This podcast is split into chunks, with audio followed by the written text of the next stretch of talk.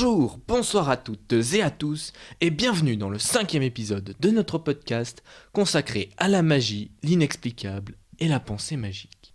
Dans l'épisode précédent, nous avons découvert qu'est-ce qui pouvait pousser de jeunes gens à devenir adolescents ou souffrir d'une syndrome de Peter Pan, aussi appelé SDP.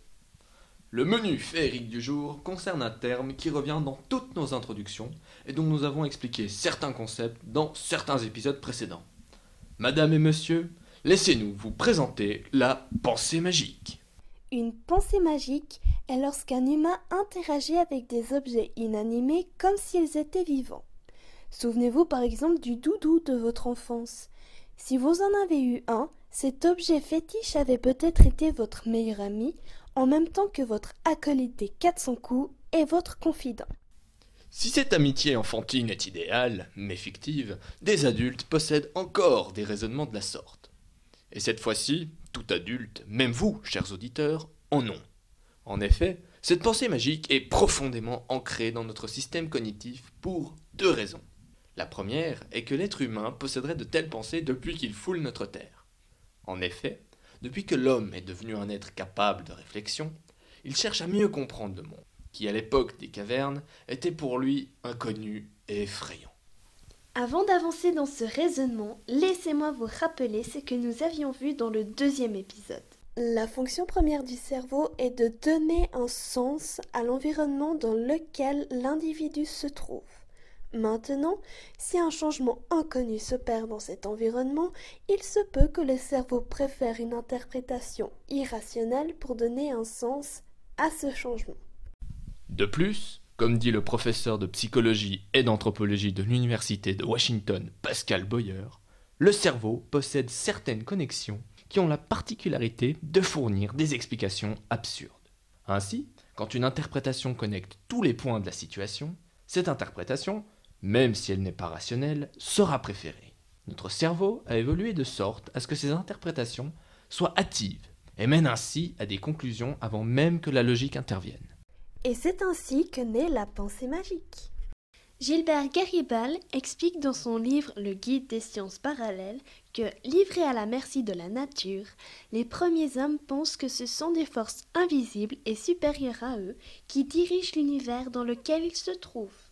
Conscient de la fragilité de leur vie, le cerveau de ces hommes les pousse à fraterniser avec ces forces supérieures pour survivre. Comme le sous-entend Garibal, si par leurs actions elles peuvent se retourner contre les hommes, elles peuvent également les aider dans leur quotidien. Ensuite, selon la logique des hommes de ces temps, s'ils peuvent parler entre eux, ils pourraient s'adresser aux entités qui agissent sur le cours des choses pour avoir leur bénédiction et éviter les catastrophes. En voulant entrer en contact avec ces êtres, l'homme a créé le concept de magie, et donc celle de la pensée magique. Cependant, aujourd'hui, nous n'avons plus la mentalité de nos ancêtres, et le monde qui nous entoure, bien qu'il soit encore peuplé de mystères, ne nous fait plus peur grâce aux diverses découvertes réalisées au travers de toute l'histoire de l'humanité. Pourquoi avons-nous donc encore une sorte de pensée dite magique? Surtout de nos jours où la rationalité et les sciences démonstratives semblent primer. Nous avons posé la question à Jacques Arpin, anthropologue. On vit forcément avec le passé sans faire du passéisme. Parce que si on se raconte nos vies, on est obligé de parler de ce qu'il y avait avant. Je veux dire, à moins d'être trois bébés dans une nurserie, euh, qui n'ont pas grand-chose à se raconter parce que ça fait quelques jours qu'ils sont là, mais à partir de là, on a quand même des pommes du passé. Et si on construit du futur, on doit tenir compte quand même de ce qu'on a appris. Ainsi, il est important de se souvenir du passé pour pouvoir mieux construire le futur. C'est-à-dire, par exemple, se baser sur ses expériences pour notamment faire des liens entre diverses choses qu'autrefois nous n'aurions pas fait. En suivant cette réflexion, la pensée magique serait dès lors justifiée et non synonyme d'un retour vers l'âge des cavernes.